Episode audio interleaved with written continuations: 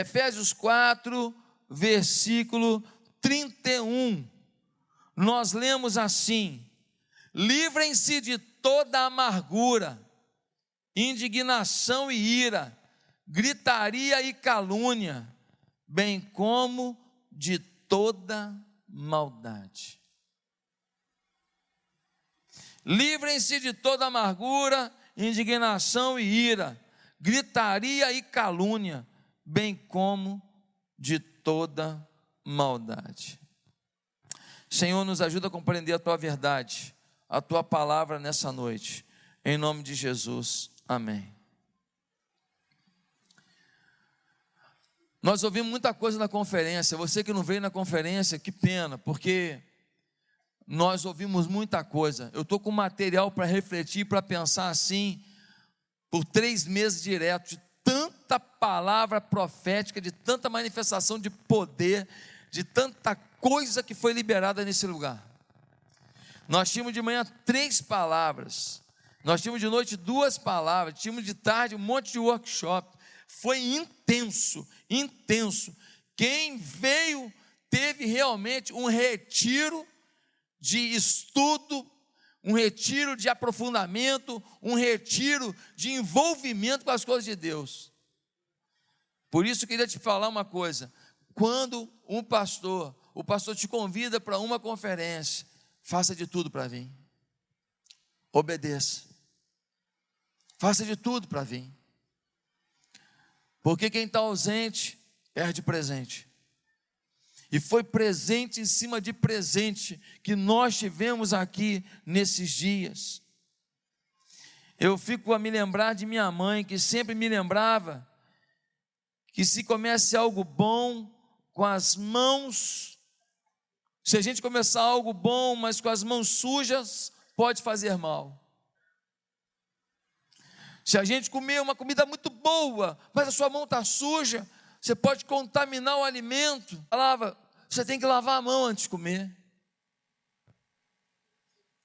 Meus amados, hoje nós temos que fazer uma faxina, uma limpeza aqui, porque diante de tudo que a gente ouviu e vai ouvir hoje, se a gente não aproveitar essa oportunidade para arrancar da vida da gente as coisas que não prestam mais para a gente, que não servem mais para a gente, talvez a gente não tenha força para fazer durante a semana ou durante os próximos anos da nossa vida. Hoje aqui, eu quero saber com você qual é a faxina que, além da faxina que nós vamos fazer aqui no prédio da igreja, qual é a faxina que vai ter que acontecer dentro de você.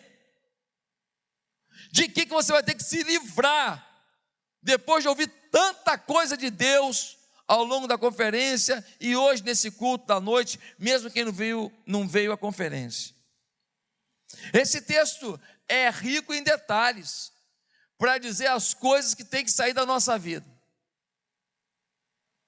E quais são essas coisas, pastor? A primeira coisa que tem que sair da nossa vida está no versículo 17. Diz assim: Assim eu lhes digo, e no Senhor insisto, que não vivam mais como gentios, que vivem na inutilidade dos seus pensamentos. Queridos, a primeira coisa que tem que sair da nossa vida hoje são as vaidades de pensamentos as inutilidades de pensamentos. Essas vaidades, em outra versão, vaidades de pensamento ou inutilidades de pensamento, elas fazem parte da nossa cabeça e da nossa forma de pensar. Nós temos a mania de achar que sempre merecemos o melhor, que nós é que sabemos o melhor, e que nós somos melhores que os outros e que é uma injustiça acontecer certas coisas com a gente. Quando acontece com o outro, a gente não entende muito, não, mas com a gente é sempre injustiça. Esta vaidade leva à dureza de coração. Porque a gente começa a se revoltar com os dias ruins. A gente se revolta com os momentos tristes. A gente briga com o pai. A gente ignora tudo que ele já fez de bom por nós e a gente se foca apenas no dia ruim que ele está permitindo sobre nós. E se a gente que causou esse momento ruim, a gente não quer, não quer nem saber. Deus tinha que ter resolvido isso independente do que eu fiz. E aí, queridos, a gente fica com o coração cada dia mais insensível. E essa insensibilidade leva à dissolução, ou seja, à prática intensa e intencional do pecado. Vou pecar mesmo. De alguma maneira a pessoa diz assim: eu vou agredir Deus. Eu não posso esganar Deus, eu não posso bater em Deus, eu não posso espancar Deus, então eu vou agredi-lo. Agora eu vou meter o pé na jaca. Já viu jeito que estava na igreja, tinha uma vida legal, nunca tinha bebido, nunca tinha fumado, nunca tinha saído por aí fazendo sexo com os outros. Aí ele faz um pulinho no mundo assim, se revoltou na igreja, se aborreceu com alguém, vai no mundo, vai no mundo, gente, você não conhece mais a pessoa. Ele vai no mundo, mas ele vai de cabeça. Ele vai para ser campeão mundial de pecado. Ele vai para correr os 100 metros do pecado. Ele fala: Não, agora, agora. O que, que é isso? Ele se sente injustiçado. Ele acha que com ele não podia acontecer aquilo. Com ele não podia morrer alguém. Morre na família de todo mundo, na dele não pode. Na família dele ninguém pode ficar desempregado? Pode ter desemprego. 14 milhões de desempregados no país, mas ninguém na família dele pode passar por isso. A célula dele, o pessoal foi ingrato. Onde tem gente, vai ter ingratidão. Mas ele não aceita que quando alguém é ingrato com ele, ele está sendo aperfeiçoado para saber lidar com isso, melhorar como líder e poder liderar algo maior.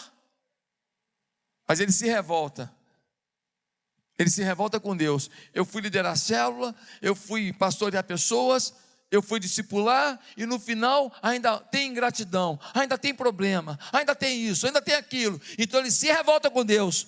Cuidado, porque a sua decepção com Deus pode virar dureza de coração, daí a insensibilidade e daí dissolução, pecado intencional e profundo. Segunda coisa que a gente tem que limpar da vida hoje são as mentiras. Versículo 25. Versículo 25, a gente lê assim: Portanto, cada um de vocês deve abandonar a mentira e falar a verdade ao seu próximo, pois todos somos membros de um mesmo corpo. Ah, pastor, eu sou muito verdadeiro, será que é mesmo? Será que nós vamos sair daqui mais mentirosos ou mais verdadeiros? A mentira não é só o que dizemos em verdade. Talvez você não diga em verdades.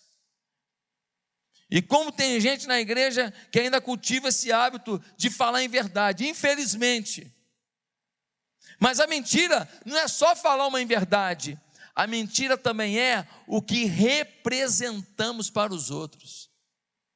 A mentira também é a máscara que colocamos para os outros. A mentira também é aquilo que sabemos que não somos, mas tentamos representar. Um exemplo é dar glória a Deus, demonstrar temor quando todos nos olham, levantar as mãos aos céus para viver, para viver um, um, um momento assim, apaixonado, mas a semana inteira não lê Bíblia. Que adorador é esse que não lê Bíblia?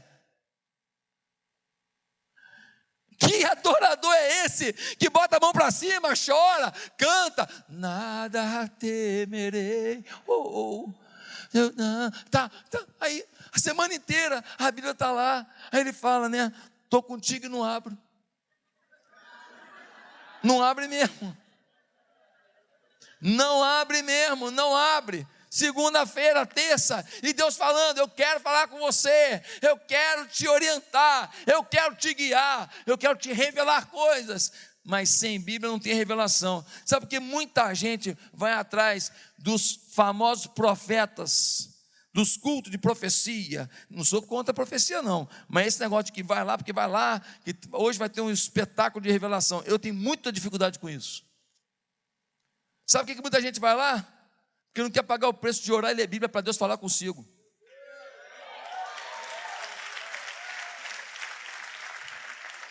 Então você não quer ler Bíblia e orar para Deus falar com você, você fica pegando revelação de segunda instância. Cuidado, porque a revelação, será que ela é verdadeira?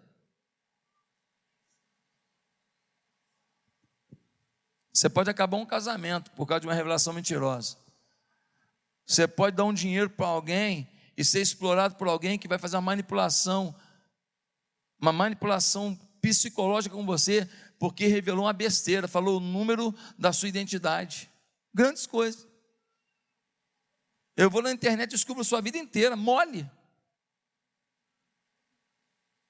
Falou o número da placa do seu carro, grandes coisas. Aquela foto que você tirou, lembra aquela? Seu carro estava do lado ali, ó, a placa lá. Ó.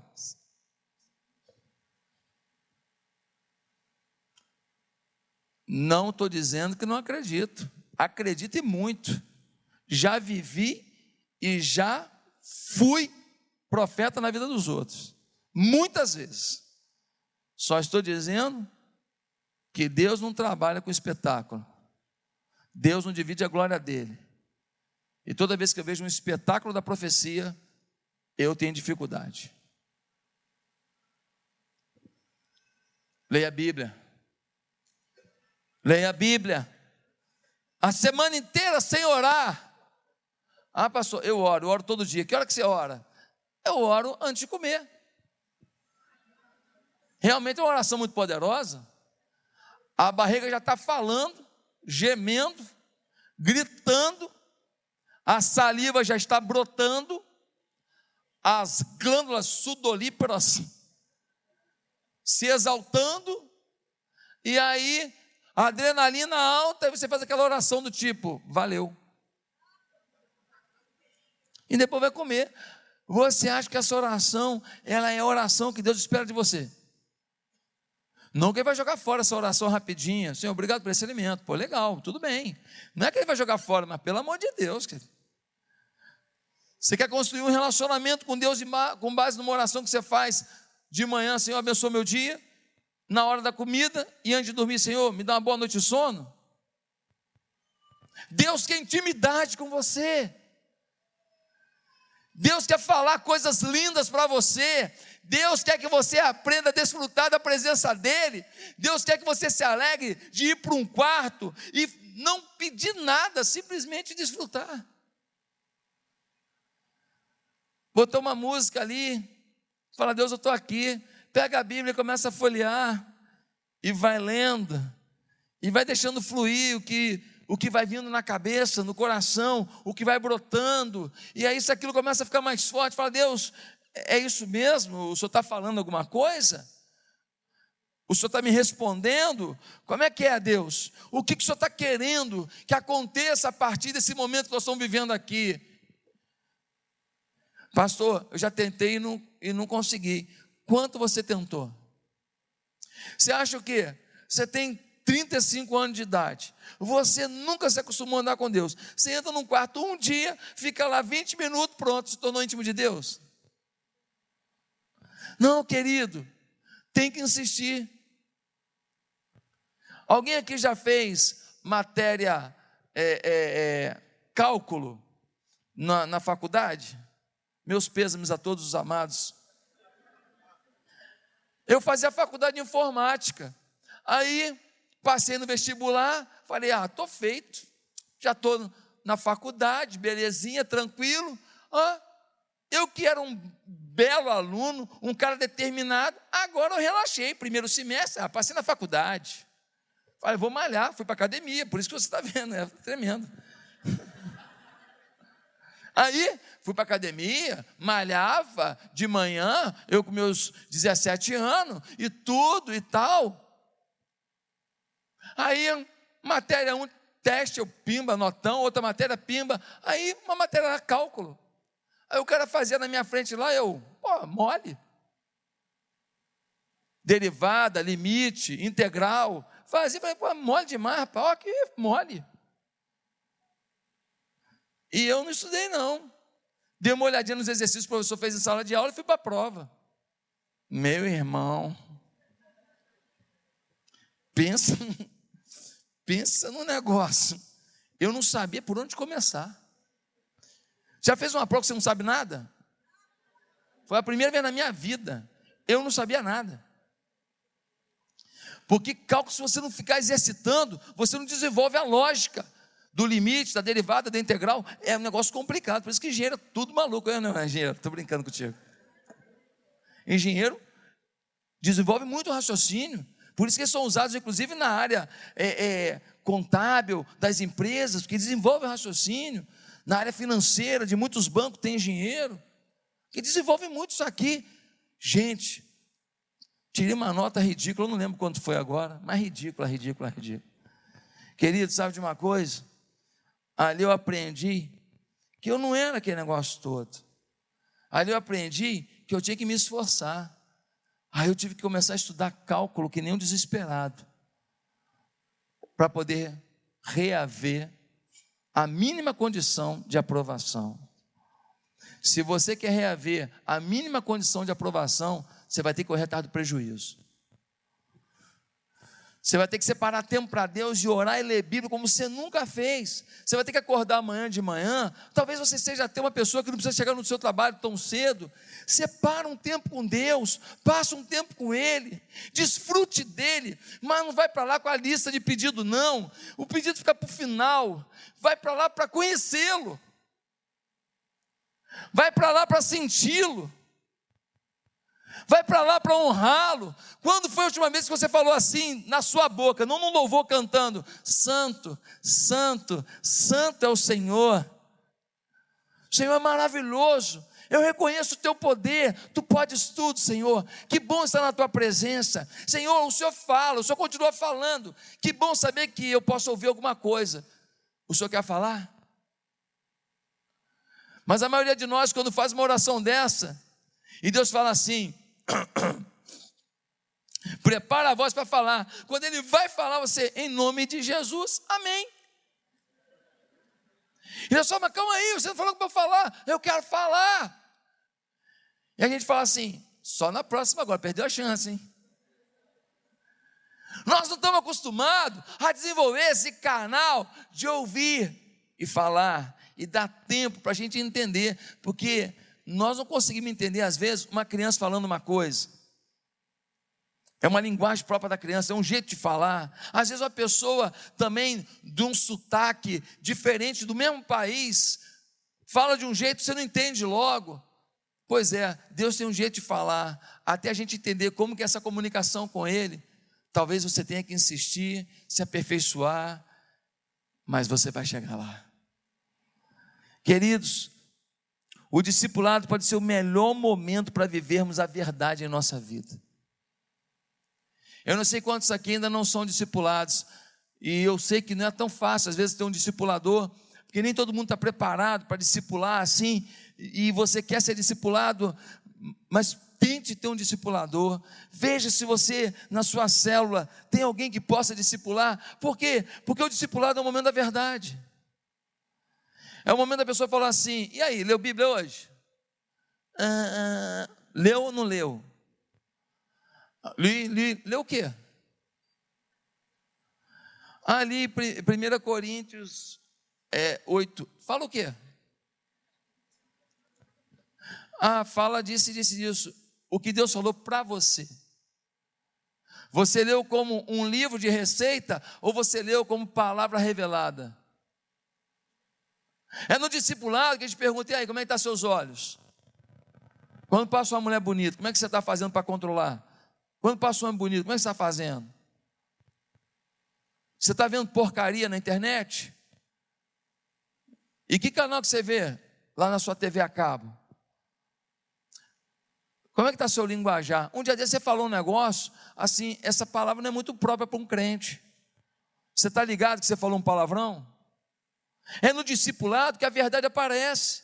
É no discipulado que a gente tem a chance de melhorar. Não é que o outro é melhor que a gente, não, mas o outro se coloca numa posição de ajuda. Aqui na igreja tem vendedor de tudo quanto é coisa. Quantos de vocês mentem para vender?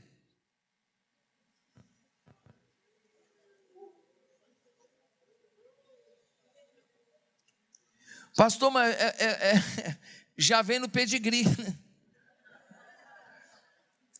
Querido, olha só, a venda com mentira hoje, você vai vender uma casa com mentira, aquela pessoa fica indignada com você, não vai te indicar outra pessoa, vai te queimar. Você vende hoje, fica sem vender o resto da vida. Agora, uma pessoa que fala assim: puxa, olha, você me ajudou a fazer uma bela aquisição, fazer uma boa negociação. Aquela pessoa fica fidelizada com você. Ah, pastor, eu já ajudei gente que depois não ficou fidelizado. Sim, tem gente que vai, vai em frente mesmo, mas tem gente que vai lembrar de você, que vai indicar você. Pode às vezes levar dois anos. Você lembra que José, ele revelou o sonho do copeiro do, do faraó? Ele revelou e falou: Pô, quando estiver lá com, com o faraó, fala de mim. Eu estou preso aqui, eu sou uma pessoa boa, eu não era para estar na prisão. O copeiro ignorou ele. O copeiro foi falar dele dois anos depois. Gente, às vezes a sua verdade de hoje pode hoje não mudar em nada a sua vida, mas daqui a dois anos uma porta se abre por causa da verdade de hoje. A verdade de hoje, nós precisamos viver a verdade. Terceira coisa nós temos que limpar na faxina de hoje: a ira. Versículo 26, nós vemos assim: quando vocês ficarem irados, não pequem. Apaziguem a sua ira antes que o sol se ponha e não deem lugar ao diabo. Olha esse texto, ele está dizendo o seguinte: que a tua ira é oportunidade do diabo. Pastor, quando alguém fala bobagem de você na internet, lá no Facebook, alguma coisa, você fica lá vendo? Eu não. Ah, por quê? Para não dar lugar ao diabo. Como assim? Ué, vou ver, sou humano, de repente até sei de coisa de quem está falando de mim, já vai me dar vontade de falar umas coisas na cara, que eu sou gente. Então, como eu não vejo, eu continuo sorrindo para quem falou bobagem. E eu continuo feliz. E o cara fala assim: Ah, que bocoió, falei dele nem sabe. Bocoió é você que não sabe que eu estou feliz e você é irado. Você decidiu ser feliz? Para de ficar ouvindo os haters, os críticos, as pessoas que botam o dedo na sua vida. Às vezes tem um parente seu que só te critica e você insiste: Eu vou conquistar o coração dele. Quem conquistar o coração dele? Deixa Deus conquistar o coração dele.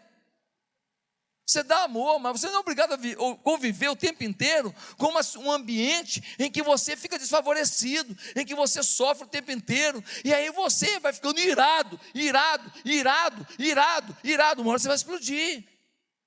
É melhor você deixar para lá. Ah, pastor, tudo que acontece no meu trabalho eu tiro a limpo. Não vale a pena tirar limpo tudo mesmo? Ah, pastor, o meu marido tudo que acontece, tudo que ele fala que eu não gosto, eu falo mesmo. É mesmo? E cadê ele? Foi embora.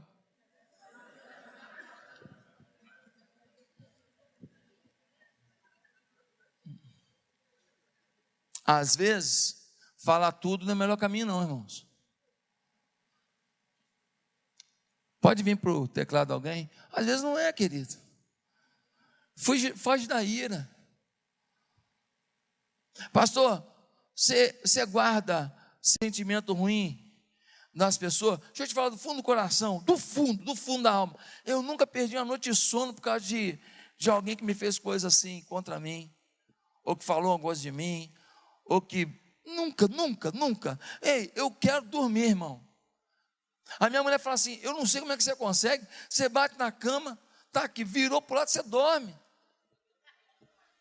Eu falei: Ainda vira, ainda, demora isso tudo. Irmão, é um negócio impressionante. Eu bato na cama assim, tuf. Parece que eu desligo, tiro o fusível. Ah, pastor, qual é o segredo? Eu não tenho ira de ninguém. Ir um negócio que rouba a sua tranquilidade, rouba a sua paz, rouba o seu sono, rouba a sua energia. Ei, tem que trabalhar no dia seguinte. Ah, pastor, mas tem uma pessoa que não gosta de mim. Você gosta de você? Então, finge que ele também gosta, só que ama tanto que te acusa para atrair tua atenção. Ele só quer a sua atenção. Começa a olhar para ele como alguém que te ama demais. Te ama demais. Só que porque ama e você não dá muita atenção, então ele fica meio irado. É melhor. Você tem que fugir da ira. A ira é oportunidade para o inferno na sua vida. Pastor, mas me magoaram, me traíram, dividiram a minha igreja, levaram o pessoal do meu, lá do meu ministério. Querido, olha só. Uma coisa é você não concordar com o que fizeram, uma coisa é você falar que é pecado, outra coisa é você ter ira no coração. Ira é ruim. Ira, quem sou eu? Eu sou uma pessoa falível, limitada. Deus me me restaurou. Eu sou a pessoa que precisa da sua oração. Eu peço sempre sua oração por mim, pela minha família. Eu peço, eu preciso de você. Eu sou um homem frágil. Vem um outro pastor para essa igreja e fica melhor que eu aqui. Deus me tira. Eu não sou um superman, o um infalível, o um grande empreendedor, o cara que faz isso. Não sou, eu sei que não sou. Eu sou um homem, sim, que acredita que Deus, quando bota a mão em alguém, Ele faz. E eu decidi ficar embaixo da mão dele. E se você decidir entrar debaixo da mão dele, ele faz com você também. Isso eu te garanto, tá? Porque você também comeu arroz com peixe que nem eu lá na escola.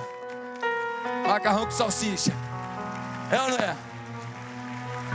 Ei, meu irmão. Ah, pastor, mas Deus botou a mão em cima de você. Irmão, será que foi Deus que botou a mão ou eu que entrei debaixo?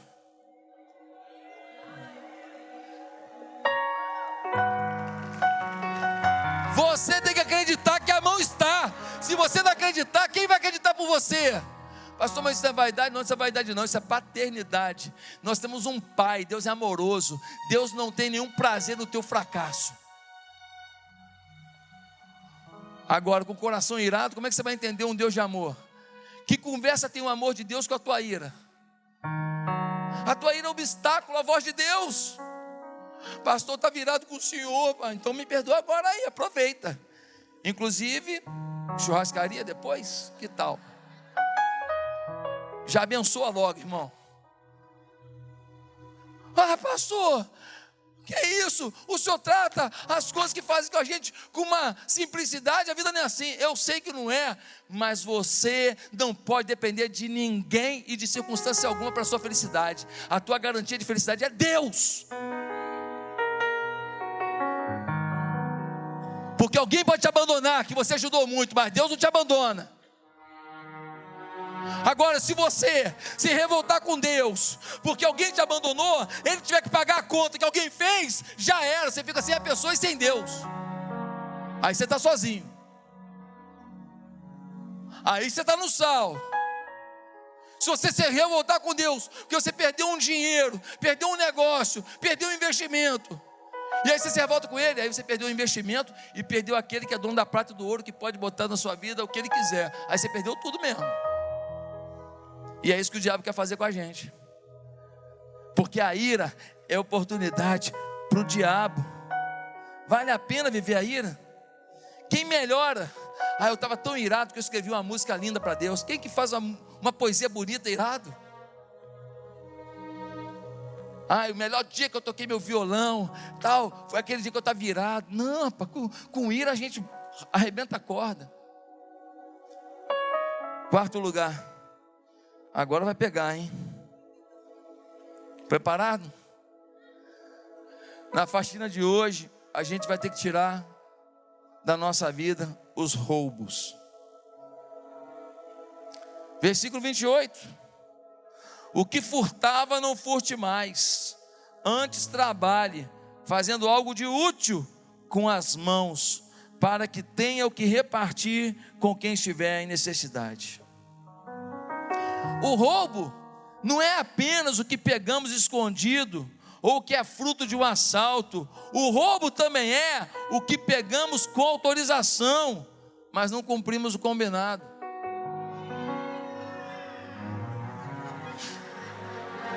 Sinto que alguém aí mereceu um eita aí, hein? Tem alguém do seu lado te provocando. Quantas coisas você tem na sua casa que não são suas? Pessoal acha que CD, livro, que isso está liberado roubo. Um dia, um pastor chegou na casa de um irmão, chegou lá para almoçar. Gente, o conjunto de talheres da janta era todo da Varig.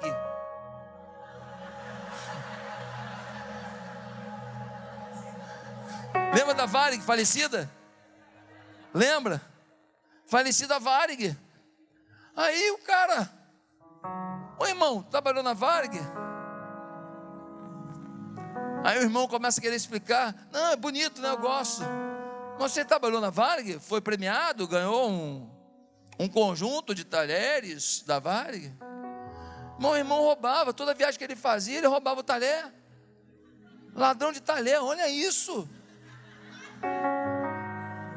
Gente, tem gente que vai no, no McDonald's da vida, aí ele vai lá, aí ele compra lá o, o, o, hambúrguer dele, aí ele vai, ele usa dois sachêzinhos de, de ketchup, pega mais 15 e bota no bolso. Tu chega na casa do irmão, cheio de sachê. Buy McDonald's. Gente, que, nossa, que pobreza. Rapaz. Gente, pelo amor de Deus, onde que nós estamos? É comum ver gente que arruma trabalho, junta um dinheirinho para poder conquistar alguma coisa, aí ele empresta para alguém e para o outro, aquilo é banal, mas para o outro foi um esforço, foi uma dedicação. Pode me prestar um dinheiro aí? Ah, até sexta-feira, tá, sempre é sexta-feira. Quando pedir para sexta-feira, tu já sabe, é calote. Porque é sempre sexta-feira para falar que não deu tempo de ir no banco, já ganha sábado, domingo e segunda. Gente, não vai pagar, seja claro, fulano, olha só, eu estou precisando de um negócio que eu não vou poder te pagar tão cedo. Vai te fazer falta? Não é mais honesto? Aí o outro fala, posso prestar ou não posso. E muitas vezes emprestar significa perder um amigo. Porque você empresta e o cara foge de você depois. Aí você perdeu o dinheiro e o amigo.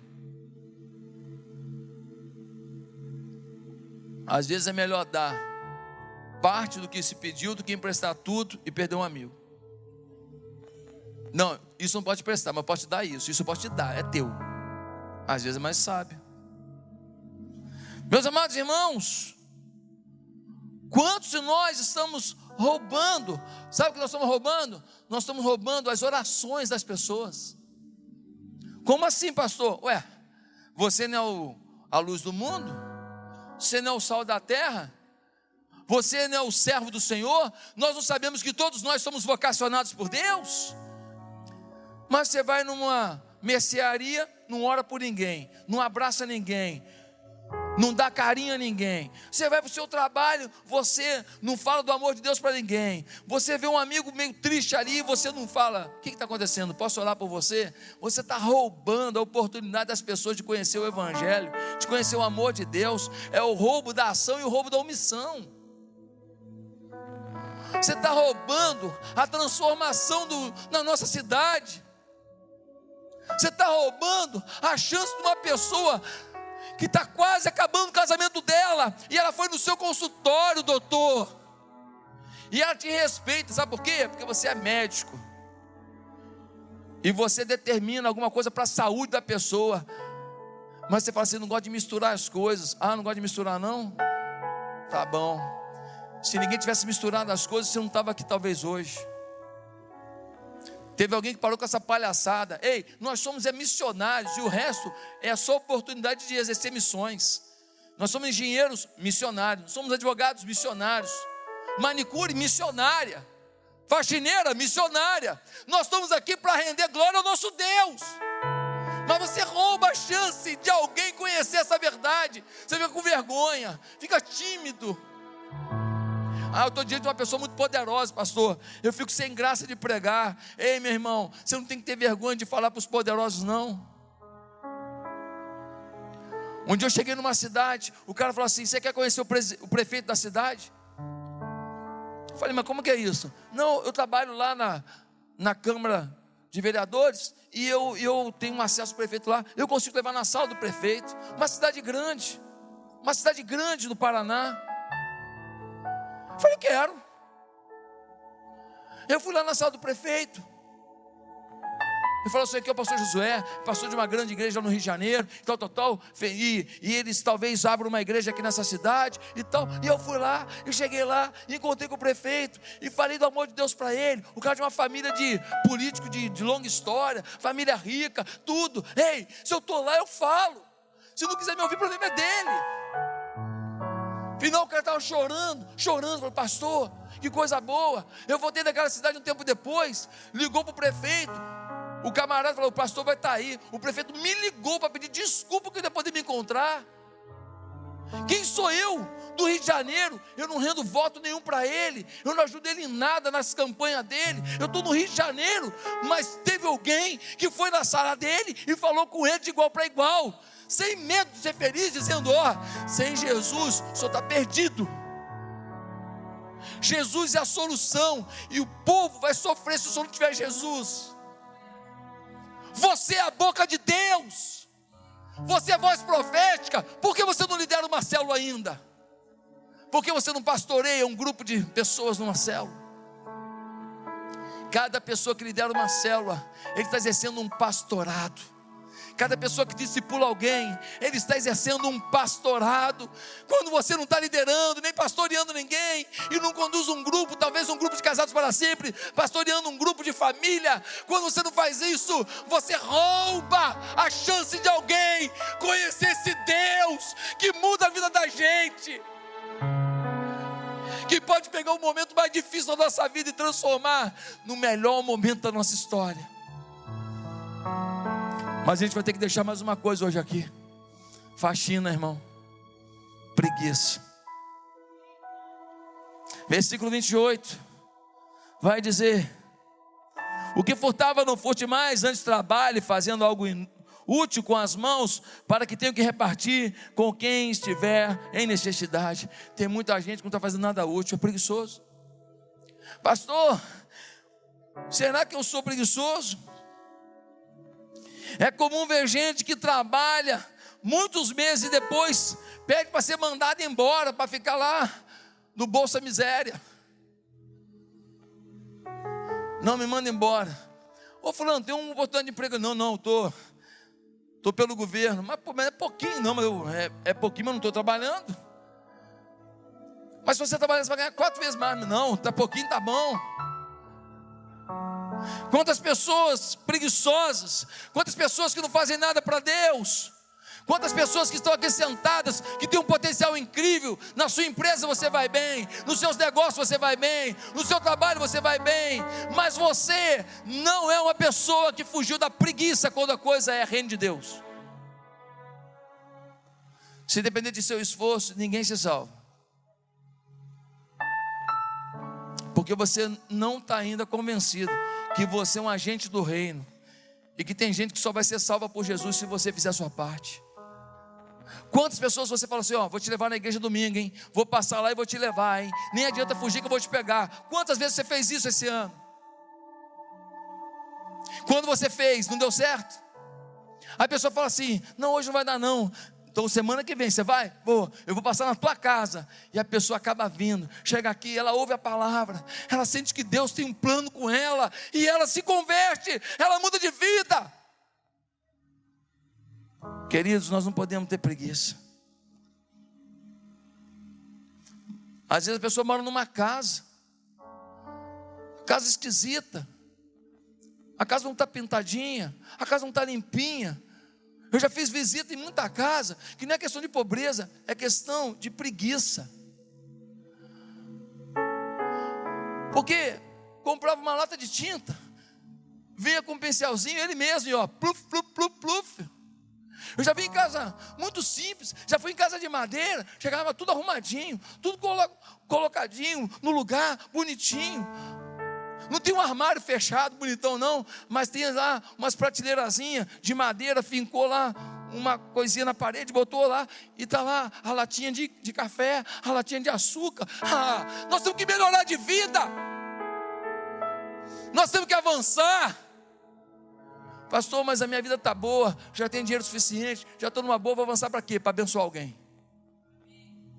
Mas por que eu tenho que trabalhar mais e me envolver mais para abençoar alguém? Sabe por quê? Porque tudo que você conseguiu para você nunca vai te trazer o prazer que você terá em fazer por alguém. Você compra um carro top para você. Eu já dei esse exemplo aqui. Do cara que comprou uma X6 linda para ele. É, é bonito aquele carro, né? Parece uma espaçonave. E ele chegou em casa com a X6 nova, e a empregada dele tinha lá o, o filhinho dela. Já contei isso aqui, essa história, o filhinho dela. E ele soube que ela estava querendo comprar uma bicicletinha para o menininho. Mas aí ele falou para a empregada: quanto que é essa bicicletinha? É 200 reais. Ele comprou um carro de uma fortuna. Ele pegou agora 200 reais e deu para ela. E ela foi para casa com a bicicletinha, comprou, chegou em casa e falou para ele: Luizinho, olha que meu patrão mandou para você. O moleque olhou e falou assim: bicicleta. Mas você não falou que você não ia conseguir comprar, que estava sem dinheiro? Não, mas o patrão deu. O seu Celso, seu Celso deu dinheiro deu dinheiro para comprar para você, Luizinho. Bicicleta, o moleque sobe, tem quatro aninhos, moleque, e fica bicicleta, bicicleta, bicicleta, bicicleta, bicicleta, tem rodinha, né? Tá com rodinha ali, ele não sabe nem andar ainda, já caiu três vezes, e bicicleta, e bicicleta. Aí ela tá filmando, que todo mundo tem film, agora tem filmadora, né? Celular todo mundo tem, né? Todo mundo trabalha nas casas, agora trabalha com o celular aqui o tempo inteiro. Aí, ela vai e filma aquele negócio. Agradece seu Celso aí, ó, a bicicleta. Aí ele fala assim: Seu Celso, obrigado, bicicleta. Eu gosto de bicicleta. Eu vou brincar. Tchau, eu vou brincar, tchau.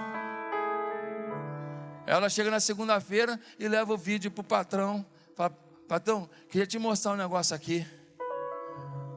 Ele olha no vídeo, o molequinho agradecendo a bicicleta de 200 reais. Eu queria te falar, quando ele saiu com aquele carro de não sei quantos mil reais, não sei quantos milhões de reais da loja, eu duvido que ele teve mais prazer de ver aquele molequinho por causa de 200 reais de um presente que ele deu. O segredo da sua felicidade não é você, é o outro. O segredo da sua felicidade é o que você produz no coração do outro. Bota isso na sua vida. Sirva ao mundo. Sirva ao mundo. Mude, mude, fez um inário que vendeu a rodo, foi preletor, ganhou ofertas no mundo inteiro. No final da vida, ele não tinha 500 dólares de patrimônio, mas serviu uma geração, mudou a vida de muita gente. E ele dizia que a sua alegria era fazer a alegria de alguém. Em último lugar, você precisa hoje na faxina jogar fora as conversas amaldiçoadas. Nós estamos ouvindo muita coisa que não precisamos. Nós estamos recebendo pelo WhatsApp muita informação que a gente não precisa. Nós estamos consultando no Facebook muita coisa que destrói o nosso eu, o nosso caráter, a nossa maneira de pensar, os nossos valores, e nós não estamos notando isso. Tem coisa que está acontecendo no Brasil, essas coisas aí de ideologia de gênero, essas coisas de pedofilia com criança, essas coisas todas aí me revoltam. Hoje me mandaram um vídeo do pessoal jogando pimenta em criança da escola militar. Sabe de uma coisa? Já sei que está ruim, às vezes nem vale a pena saber mais detalhe. Às vezes não vale nem a pena saber mais detalhe, porque você já sabe que está ruim, bota o joelho no chão e começa a orar. Saber que está mais ruim ainda não vai mudar em nada já sei que está ruim, é joelho no chão, é oração, porque senão eu vou ficar mais irado, mais irado, e aí a gente vai perder a paz. E sem paz nós não vamos orar, e se nós orarmos, nós não vamos mudar, porque essa mudança no nosso país é Deus que tem que fazer. Quantas coisas que falam dos outros para você e você empresta o seu ouvido. Me desculpa, o cara pensa que o seu ouvido é um pinico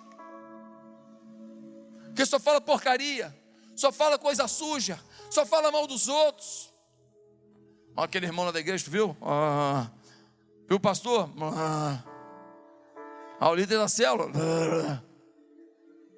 Nossa, que boca ruim.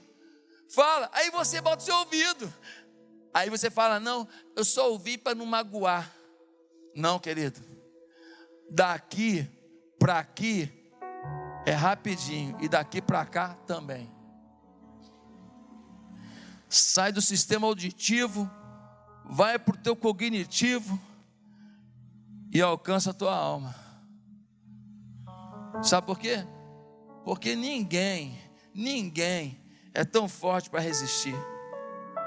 Refute palavras que não edificam sua vida espiritual. Refute palavras que atrapalham a sua paixão pela sua igreja, refute palavras que te atrapalhem com a sua família, refute palavras que não te empolguem no seu trabalho para você trabalhar feliz, independente do que você faz hoje, refute palavras que não levem você a se apaixonar por pessoas e querer levar muitos e muitos e muitos a conhecer o amor e o poder de Deus, refute palavras que não te motivem a ser uma pessoa melhor.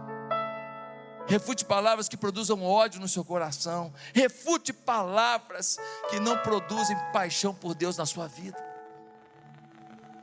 Queridos, você já deve ter escutado das três peneiras de Sócrates.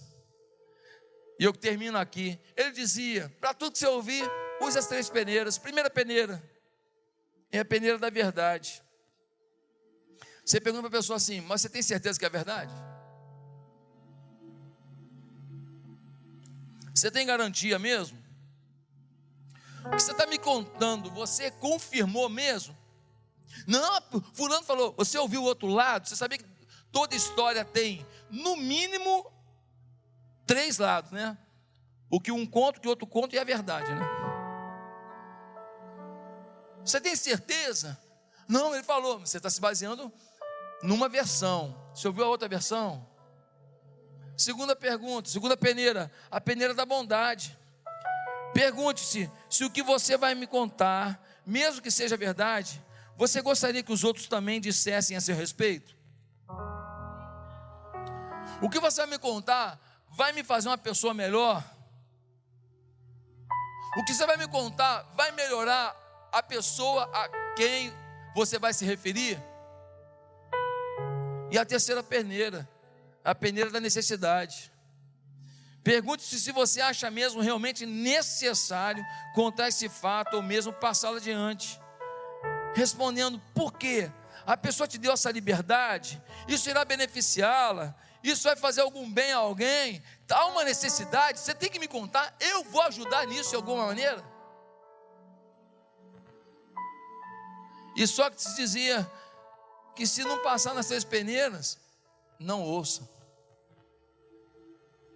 Não ouça. Pastor, legal. Dia da faxina. Faxina na igreja, faxina na minha vida. A conferência é oportunidade de faxina. Como é que eu faço? Contrato uma empresa dessa que vem aqui na frente? É, querido. Nenhum de nós consegue fazer essa faxina. Nenhum de nós tem força para isso. Você está dizendo então que eu tenho que desistir? Não, não é isso que eu estou dizendo. Eu estou dizendo que só vamos conseguir fazer essa faxina se a gente hoje tiver a ajuda do alto. Sozinhos é provável que fracassaremos, mas creio que se nós buscarmos hoje a Deus como nunca buscamos, o Senhor nos libertará dessas coisas que não fazem mais parte da nossa vida. Diga assim: não faz mais parte. Não faz mais parte. Se te chamaram de preguiçoso, de roubador, de iracundo, de alguma coisa até, até hoje, você está declarando hoje, não faz mais parte. Hoje é dia da faxina. Hoje é dia da faxina. Você daqui faxinado, limpo, Ajax total. Eu vou sair daqui cheiroso. Eu vou sair daqui pronto para que a glória de Deus venha sobre a minha vida e para que Deus desate o nó da minha história e para que Deus abra as portas que Ele tem que abrir, porque eu estarei preparado para engrandecê-lo com aquilo que Ele vai me dar. Meus amados irmãos, aí vem o versículo 31, que a gente leu. Livrem-se de toda amargura, indignação, ira, gritaria, calúnia, bem como de toda a maldade. A Bíblia nunca te pede uma coisa impossível.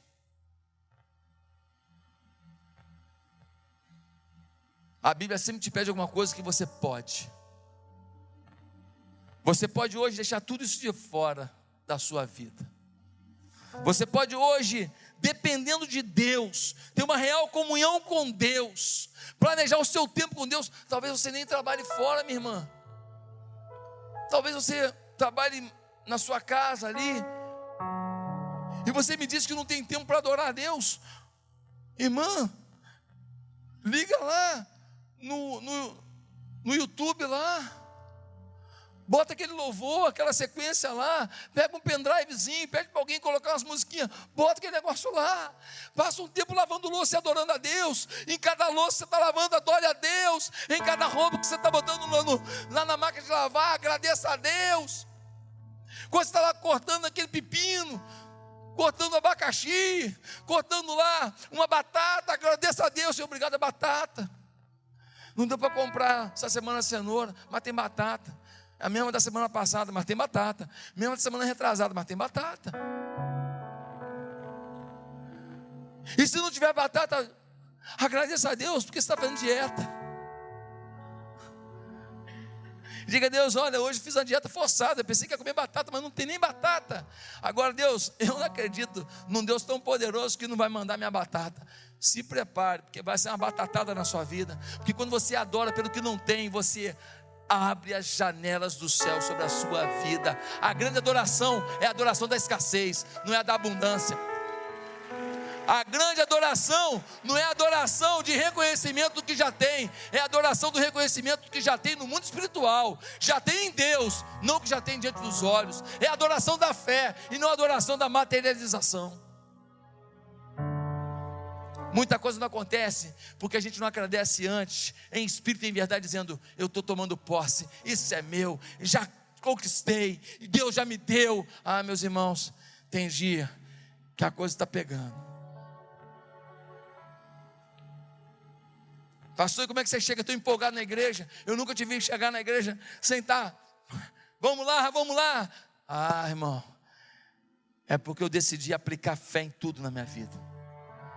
Eu decidi olhar para o meu momento difícil e falar assim: esse momento difícil vai se reverter.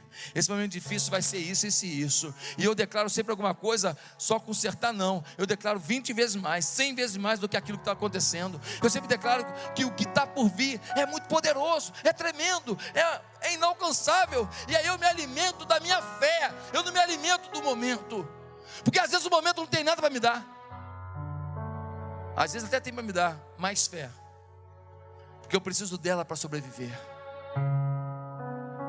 A tua fé é o submarino que te faz chegar do outro lado desse oceano. Está dentro d'água, não é agradável não. Quem fala para mim que submarino é agradável está mentindo. Se tem um negócio que eu não tenho vontade nenhuma de fazer, é andar de submarino. Não, pastor, ó, oh, legal demais. Vai ter comida, vai ter Hagendaz. Meu irmão, pode, pode botar a fábrica do Hagendaz aí dentro que eu não entro nesse negócio. Não, está doido? Às vezes está dentro de um submarino, está dentro do mar, atravessando, não é confortável, não é a melhor coisa do mundo, mas você vai chegar na praia, irmão. Deus vai te levar a salvo, não vai faltar oxigênio, você vai chegar lá. Curva a sua cabeça nesse momento. Eu quero perguntar quantas pessoas aqui estão fazendo faxina de alguma coisa na sua vida hoje? Será que a sua vaidade de pensamento, você não aceita hoje que você está vivendo uma coisa? Deus abençoe. Pode baixar a mão. Será que você não aceita? Você está vivendo alguma coisa e está irado com Deus? Será que você está mentindo? Talvez não falando mentira, mas representando uma inverdade? Será que você está irado? E a ira é oportunidade para o diabo, diz a Bíblia. E você não ouve a voz de Deus porque tem um diabo na linha. Será que você está com preguiça? Preguiça de servir, preguiça de avançar, preguiça de crescer, preguiça de trabalhar, preguiça de lutar para pagar uma conta, preguiça, você está se entregando, ei! Você não vai se entregar, Deus é contigo. Será que você está dando chance para conversa amaldiçoada? Será que tem alguém pilhando você, roubando a sua energia, tirando a sua fé, roubando a sua alegria? Com o que, que você está andando? Com vencedores? Com águias ou com galinhas? Você cisca ou você dá voo? Altaneiro. Hoje eu queria te desafiar aqui em nome de Jesus. Faz a faxina. Pega a vassoura do Espírito e fala: chega, chega, chega, chega. Hoje eu vou sair daqui renovado, renovado. Agora eu queria te falar uma coisa: sem Jesus não dá. E talvez tenhamos aqui hoje pessoas que ainda não tiveram um acerto de contas com Jesus. Você ainda não confessou para Jesus que você é um pecador, que você é falho, que você tem limitações, e você ainda não declarou para Jesus: Jesus, eu quero uma nova vida em Ti. Mas eu queria te dar uma chance agora, de você pedir perdão dos seus pecados, de você convidar Jesus para reinar na sua vida e de você nesta noite ter uma faxina completa do Espírito Santo e depois da faxina ele vai te encher. Vai te encher. E aqui não tenha medo, tá? O que vier com esse enchimento, receba. Vai ter gente falando coisas fortes, profecias, tendo revelações, sem palhaçada, coisa séria. Vai ter gente sonhando com coisas tremendas. Vai ter gente tendo discernimento espiritual para fazer alguma coisa assim meio doida que vai revolucionar um lugar inteiro. Vai ter gente aqui largando trabalho tudo para ser pastor. Vai ter gente aqui pegando dinheiro falando assim, pastor, Onde é que pode investir isso aqui? E, e, nós vamos investir na vida de gente humilde, gente que precisa, gente carente. Nós vamos mudar a vida de uma família, mudar a vida de uma comunidade. Eu não sei o que Deus vai falar com você, eu só sei que Ele quer falar. Deus quer falar. Diga assim para você: Deus quer falar comigo.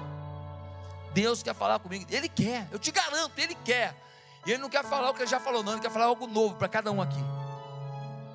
Ele tem um algo novo para te dizer. Deus é um Deus de novidades. Deus é um Deus de novas falas e novos rumos. Você quer hoje começar a sua vida com Jesus? Aonde você estiver, você vai baixar sua cabeça, você vai repetir uma oração comigo. Se você quer hoje começar uma nova vida com Jesus, ninguém precisa ouvir, tá? É você no seu coração. Repete comigo no seu coração assim: Santo Deus, Hoje eu quero que Jesus reine na minha vida, porque hoje eu quero viver um novo tempo, uma nova dimensão. Eu quero ser cheio do poder de Deus, e eu quero discernimento de Deus para a minha vida. E eu não quero essas coisas que atrapalham a minha comunhão com Deus e a minha felicidade, não. Eu quero faxina, faxina, faxina do congresso é a faxina na minha vida. E eu quero viver um novo tempo com Jesus. E é no nome de Jesus que eu oro. Amém.